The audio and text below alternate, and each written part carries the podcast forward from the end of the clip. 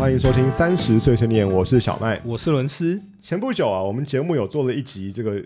叫巴本海默的集数啊，那那一集是讨论了芭比跟奥本海默这两部电影，当然还包含了这个暑假第三大强档这三道猴子的一生。没错，那录完那一集之后啊，伦斯就被怂恿了，就是很想去电影院看奥本海默这部电影。对，没错，就是身为一个诺兰狂粉的伦斯，你怎么可以不去看这部电影呢？那身为一个诺兰粉，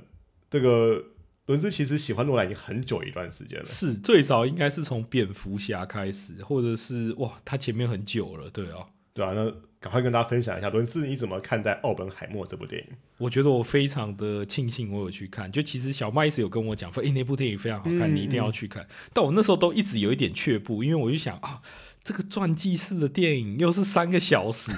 就我一直一一直在想说，哎，万一有一点点沉闷，然后再。电影院待三个小时，这毕竟有一点不是我的舒服的一个时间啊。我觉得两个小时是差不多了，对啊，很怕会困在电影院里面三个小时出不来，对，出不来这种感觉。但是我看了之后就觉得，哎，非常的值得。然后它剧情其实一点都不乏味，其实是就像小麦跟我讲的，哎，非常的紧凑这样子。嗯，然后也有各种的高潮迭起啊。然后我觉得他形容奥本海默这个人，就是刻画的非常的深入。然后就用他的视角，或者是说那个时代为我们了展开了那个时代，因为大家都说他是原子弹之父嘛，嗯嗯，对，然后就稍微讲了一下那个时代的背景，这样子跟他遇到的一些挣扎。对，我觉得整部电影看起来真的就是一部非常诺兰的电影啊，就是整个制作啊、叙述的视角啊、逻辑啊，还有这个甚至配乐，真的就是非常非常的诺兰。是没错，我觉得确实啊，很多人这个去去电影院看《澳门海默》前。多少都会有点却步，我本人其实也在内。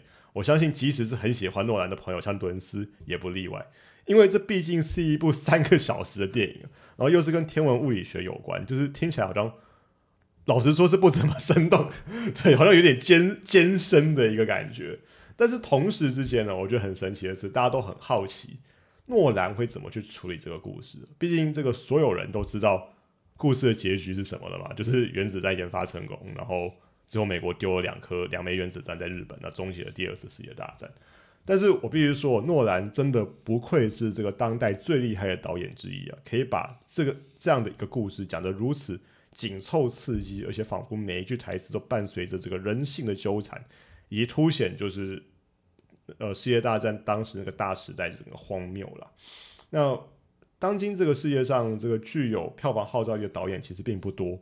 那这比具有票房号召力的演员还要少了很多了。那随便想想，可能李安吧，史蒂芬·史蒂博是，可能呃，昆汀差不多，差不多，对啊，Wes，嗯，那再接下来就是诺兰。那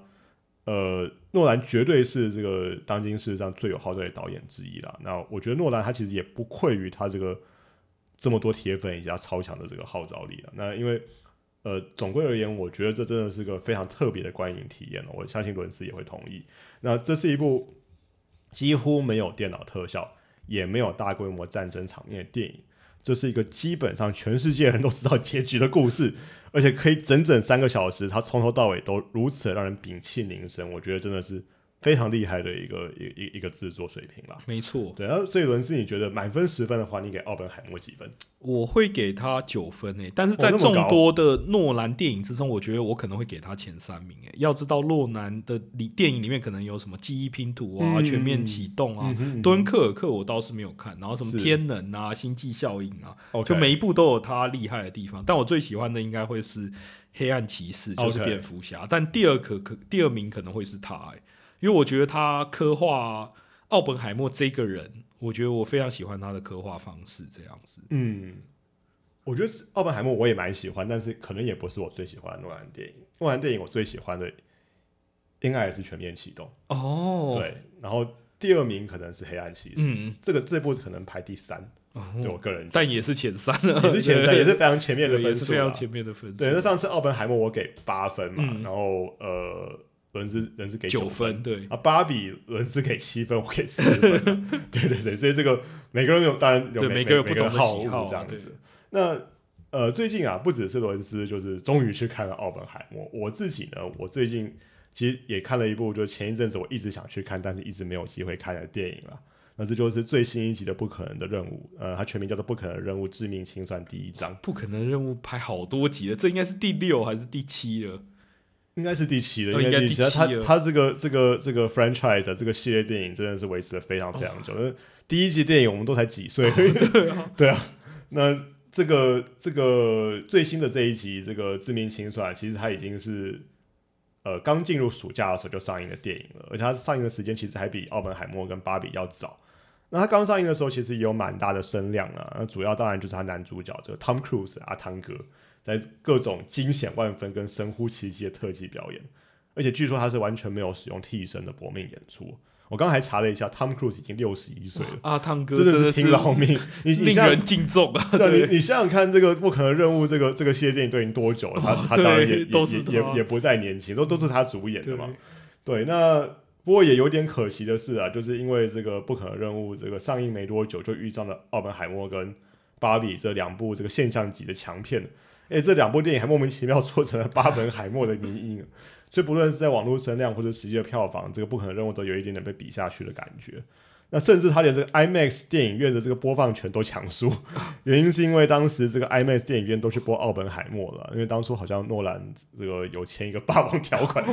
对 霸王条款好像一定要在跟电影院播九十天，对对对，一定要播九十，好像是一百八十天还是九十天，我不太确定。对，反正就是很很长的一段时间就段时间就超级霸王条款这样。那讲起来其实也是个蛮有趣的现象啦，因为这个近期的几部大片哦、好像反而都是 IMAX 版比较卖座，因为 IMAX 的票价其实是比较贵的。那我觉得我个人的观察原因哦、这个应该也是跟线上串流的普及是有关系的。那怎么说呢？就现在好像，假如要观众去电影院看一部电影哦、大家我觉得会倾向想要看最顶的设备，因为不然的话，我在家看电视看串流就好了。对，因为这这其实也蛮可以理解的。对我没有必要去电影院看一个家里电视就可以呈现的效果嘛。你看你在家看串流，你这个不想穿衣服看，这光着身体看也没人管你，那你随时想暂停就暂停，不然像那个奥本海默这种电影，一看看三个小时，那憋尿憋得很辛苦，你知道吗？对啊，而且我我觉得这个的假假如说你看到一半，那个发现你不喜欢，你还可以随时就是不看就不看，不像电影院你就基本上就是要在里面怀疑人生两三个小时。对，那我觉得这个观影跟这个、呃、这个消费习惯的改变哦，我觉得蛮有可能会造成小型电影院的加速消失，而且这应该是全世界性的一个改变。那这也迫使这个大型电影院会把他们的设备、硬体设备更新到最顶，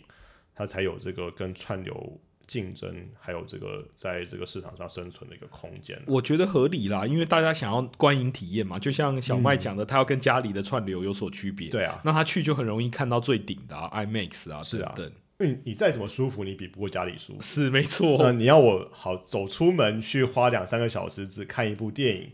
那我就是要特最别就要最最最最最最最厉害的体验了。所以看一些那 IMAX 不可能在家里搞对 IMAX，对，所以去电影院看 IMAX 好像就是变成一个相对比较合理的一个消费选择了。那这是个人观点，大家可以观察一下后续这个电影院产业的变化了哦。好，那总之哦，那天呢，我终于看了《不可能任务：致命清算》第一章这部电影了。那我觉得这部不可能任务其实它还是包含了蛮多这个前面几集的一个经典元素的。毕竟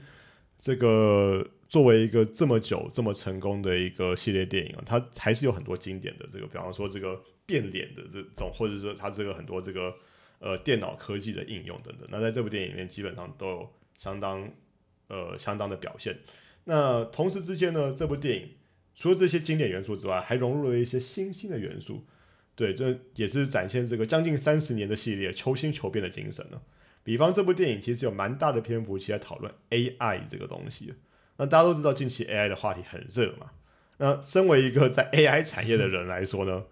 我自己的感觉是，这部电影有点把 AI 讲的太神了。怎么说？对，因为这个截至目前啊，真实世界，我指的是我们现在所在的这个世界，好不是电影世界不。是电影世界，真实的世界的 AI 应用啊，它还是比较偏向就是 AI 是个强大的工具这样的一个概念，就是它暂时距离所谓的全知型 AI 是有一点差距啦，所以就是包含这个魔鬼终结者的这种剧情啊，或者说甚至在这部不可能任务的这个里头的描述哦，其实跟现在的 AI 技术还是有一点距离。那我举个例子，这有一点点像是说 Excel，大家都知道 Excel 是一个很强大的这个工具计算工具嘛，那它确实可以大幅提高人类计算数据的速度，它也确实是个很好用的工具。但是你要有 Excel 要有自己的意识，反过来操控人类，甚至自己发动战争。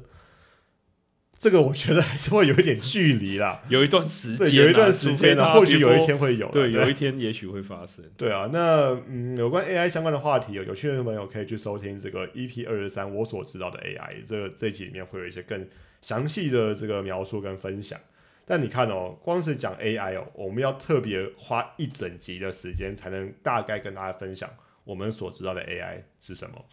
这部不可能任务为了要把 AI 这个元素放到电影里头哦。同样也使用了蛮多的这个时间，然后来做一些解释性的对话。只是不晓得是是不是因为 AI 的元素，还是因为这本来就是这个致命清算这个二部曲的电影的上半部而已，所以它的解释类的戏份有点多。个人觉得有一点点搞得太复杂。对我觉得总结来说，这部是个是部不错的电影。那他特技跟武打元素也都到位。那阿汤哥的表演当然也是这个非常有诚意的，但是就是剧情的流畅度差了一点点，但是有一种就是元素太多，导致说剧情有点不太顺畅的感觉。那呃，当然我觉得要整体评价这部电影，还是要等到就是他的二部曲也出来之后，我才可以有一个结结完完整的。对对，因为它有可能是要是要这个铺成下一集的内容嘛。但呃，我刚刚说奥本海默我给八分嘛。这部不可能任务，这单一这部电影的话，我大概会给六点五分，就是可以看，但是我觉得就是爽片的成分居多。那我也不晓得，有可能是因为这个不可能任务前面这些电影都太成功，所以这部电影这一集的电影其实有一个，它其实有个难以承接的一个期待值啊。那尤其是 Tom Cruise 他本人的前一部电影《捍卫战士独行侠》，哇，这个超级卖座的大片，而且拍的真的是很好，所以大家当然这个。会把大家观众的这个胃口还有期待值给变得非常高了。那呃，这部电影伦斯都没有看过，对不对？不对，我我我两个都没有看过，跟跟《捍卫战士独行侠》都没有看过。那《捍卫战士独行侠》我之前就有看过，那当时就觉得非常精彩。那不瞒你说，看完这部《不可能任务》之后，我跟我女友就又把这个《捍卫战士独行侠》这部电影从 HBO Go 的串流平台里头又翻出来又看了一遍了。对，就是有一点点拿来弥补内内需。呃，内心空虚的期待值太高。对对对，因为我还是强调，这部不可能任务拍的真的是不错，那就是少一点那种感人动人的感觉。那反观这个《捍卫战士独行侠》，它虽然主轴是一部军事电影，它其实就是在讲一群很厉害的这战斗机飞行员这个执行任务的故事啊，但它却巧妙的也融合了很多不同的元素，包含这个传承啊，以及对过去的忏悔、坚持信念，还有这个。不对现实和权威低头的这个精神之外呢，它作为一部跟战斗机有关的这个军事电影，它飞机有关的视觉效果也很杰出。但同时之间，它在描述这个军人之间这个兄弟情谊啊的角的的这个情节，其实也非常的动人。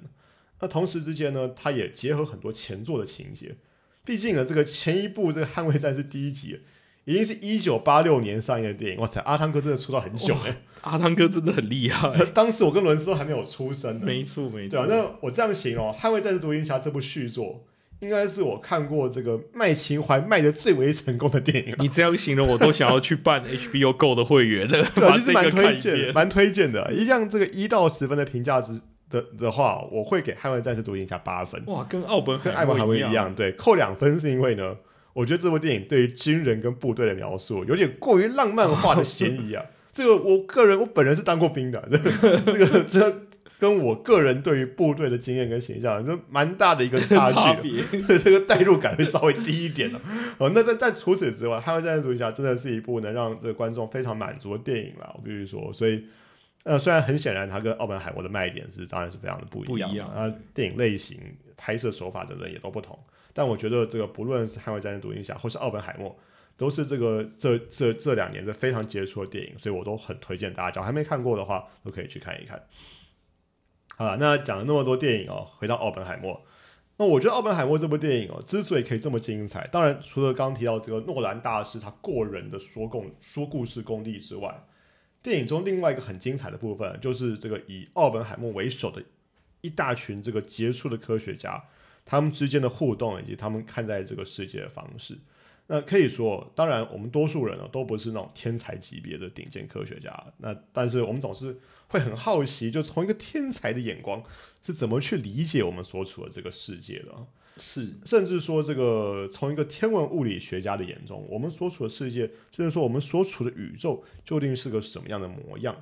那当然，呃，我们并不是身处在这爱因斯坦啊，或者费曼啊，或是这个奥本海默这个同一个时代，但是在我们所处的这个时代里头。其实也有一位这个伟大天文物理学家，他的故事前几年其实也有被翻拍成电影，他就是 Stephen Hawking 霍金。那他的故事后来也被翻拍成电影，叫《爱的万物论》。伦斯有看过这部电影，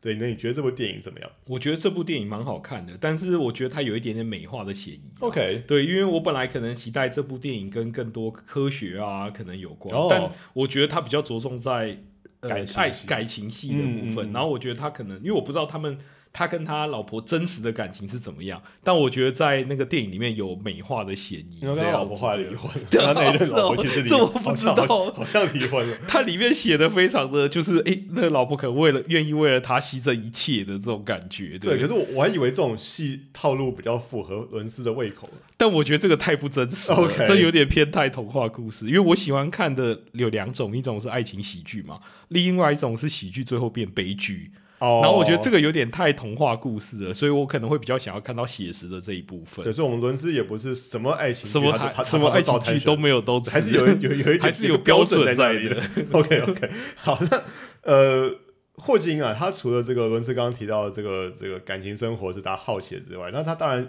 他当然是个非常顶尖的天文物理学家了。那同时之间，他因为这个有罹患这个 ALS，就是渐冻人症。所以他其实是晚年是全身瘫痪，无法发出声音，那必须依赖语音产生装置来跟其他人做沟通的啦。那可是这其实并没有妨碍他展现他在这个天文物理学领域的才华。是，那想象一下，一个基本上是完全被禁锢在轮椅上的人呢，居然能想象推导出像大霹雳这样的这个浩瀚的理论，真的是蛮厉害，也是蛮励志的故事啊。哦，那。而且有别于这个一般人对科学家的刻板印象，霍金这个人呢，其实是一个蛮入世，甚至很多人说很幽默的人。比方这个霍金曾经说过一句话，他说：“吹嘘自己智商很高的人都是白痴。”我们要知道，这个霍金的智商据说一百六啊，一六零啊，这个所以他来呛这个事情啊，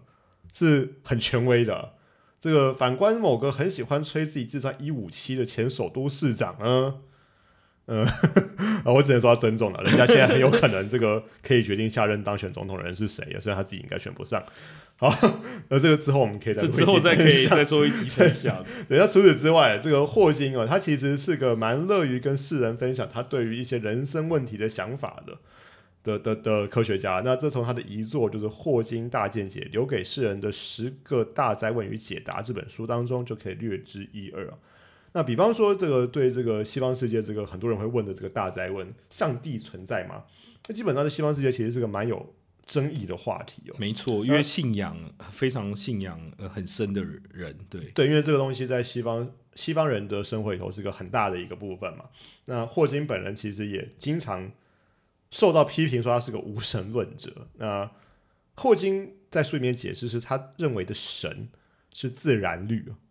所谓自然律就是就是像能量守恒这样的的的自然律，就是我们的这个大自然界有一些铁律，没错，是是是不会被动摇的。那霍金不认为说，呃，这世上有一个就是人性人形化的神真实存在啊。因为假如说真的有神这样的一个存在的话，这个神好像不需要创造一些自然律来限制自己的能力。我觉得是蛮有趣的啊，这个。我觉得不论你相不相信世界上有上帝存在，但我不得不说，我在看这本书之前，我也没有想过有人可以这个完全以理智来推理这个推理出这个问题的结论了。对，那不管接受或不接受，我觉得都是很有趣的论点呢。那我觉得或许这就是所谓的天才或是顶尖科学家眼中的世界吧。那他们对于真理哦，对于是非对错，仿佛有个独特的执着，呃。某些程度，他们也蛮固执的，但是那是因为他们认为，就是所有人为的意识形态，所有人与人的斗争，在这个浩瀚的宇宙下，其实都是非常描写而且不不堪一击到可笑的地步的哦。那要说服这些人其实不容易，但是他们其实也是蛮愿意为自己的相信相信的事情去贡献所有啦。那呃，《霍金大见解》这本书，我基本上就是以霍金的角度去回答一大串、一连串大灾问的为主轴，那搭配霍金的人生故事以及一路上发表各种大小理论所贯穿的，算是一部自传的一本书啦。那这本书还有另外一个很妙的地方，就是这本书的序其实是由这个《爱的万物论》就这部霍金的自传电影中饰演霍金本人的演员，呃，那个 Eddie Redmayne 所写的。那呃呃，在这个这个演员其实呃当初饰演《爱的万物论》的霍金这个角色的时候，也因此荣获当年的这个奥斯卡奖最佳男主角啦。那想想其实不容易哦，因为这演员要饰演一个有渐冻人疾病，没错，非常困难。那呃，他其实在这之前已经演过不少很出名的电影了。那比方说这个丹麦女孩哦，他饰演过一个喜欢穿女装的男人。还有这个怪兽与他们的产地，嗯，对他就是饰演男主角嘛。那总之就是在戏里，呃，在序里头，这 Eddie Redmayne 有跟这个霍金有描述他跟霍金初次见面这个场景。那因为初次见面嘛，所以 Eddie 说他其实他其实有点尴尬，所以就有点没话找话聊，因为他其实也不知道跟霍金要聊要聊什么，对，就很怪。对，结果呢，他就跟霍金讲说：“哎。”我们的生日其实没差几天呢，所以我们有相同的星座。然后就说霍金沉默了几分钟，我感觉还蛮久，几分钟。就后来跟 Eddie 讲说：“哦，我是个天文学家，不是占星师。”OK，这是所以简单讲就是 Eddie 装熟失败了。那霍金其实也是蛮一针见血，一针见血中带有一点幽默啦。那我觉得那个呃，总之就是说，看完这个《爱的万物论》这部电影之后呢，霍金本人也跟 Eddie 说，他是喜欢这部电影的。不过跟伦斯的观点一样。霍金觉得觉得这部电影呢，感情的部分比他以为的多，物理的部分以为比他以为的少。但我觉得这好像也蛮正常的，毕竟电影是需要票房的嘛。对啊，那一部都在这个探讨天文物理学的电影，好像就是 Discovery Channel，都不是 就不是电影了嘛，就感觉就不是很讨喜。除非你你找诺兰来拍，可能可能还有点希望。我觉得诺兰可能对这一类主题非常有兴趣。你看他的星际效应啊，跟那个对啊。对，那个奥本海默其实都是跟物理的有一些关系，对啊，所以我觉得他应该会想要在这方面做更深的研究。星际效应那部电影，那 Interstellar，他其实有真的找一个诺贝尔物理学奖得主，对，当那个什么科学顾问之类的，而且他还是他后来还出了一本书，诶，背背上那个电影里面用的理论。对啊，他好像还跟那个弦理论嘛，string string，对对对对对，弦理论，他也有出现在《霍金大见解》这本书里面，然后跟霍金是很好的朋友的。哇，对，我觉得。呃，霍金或是或是呃，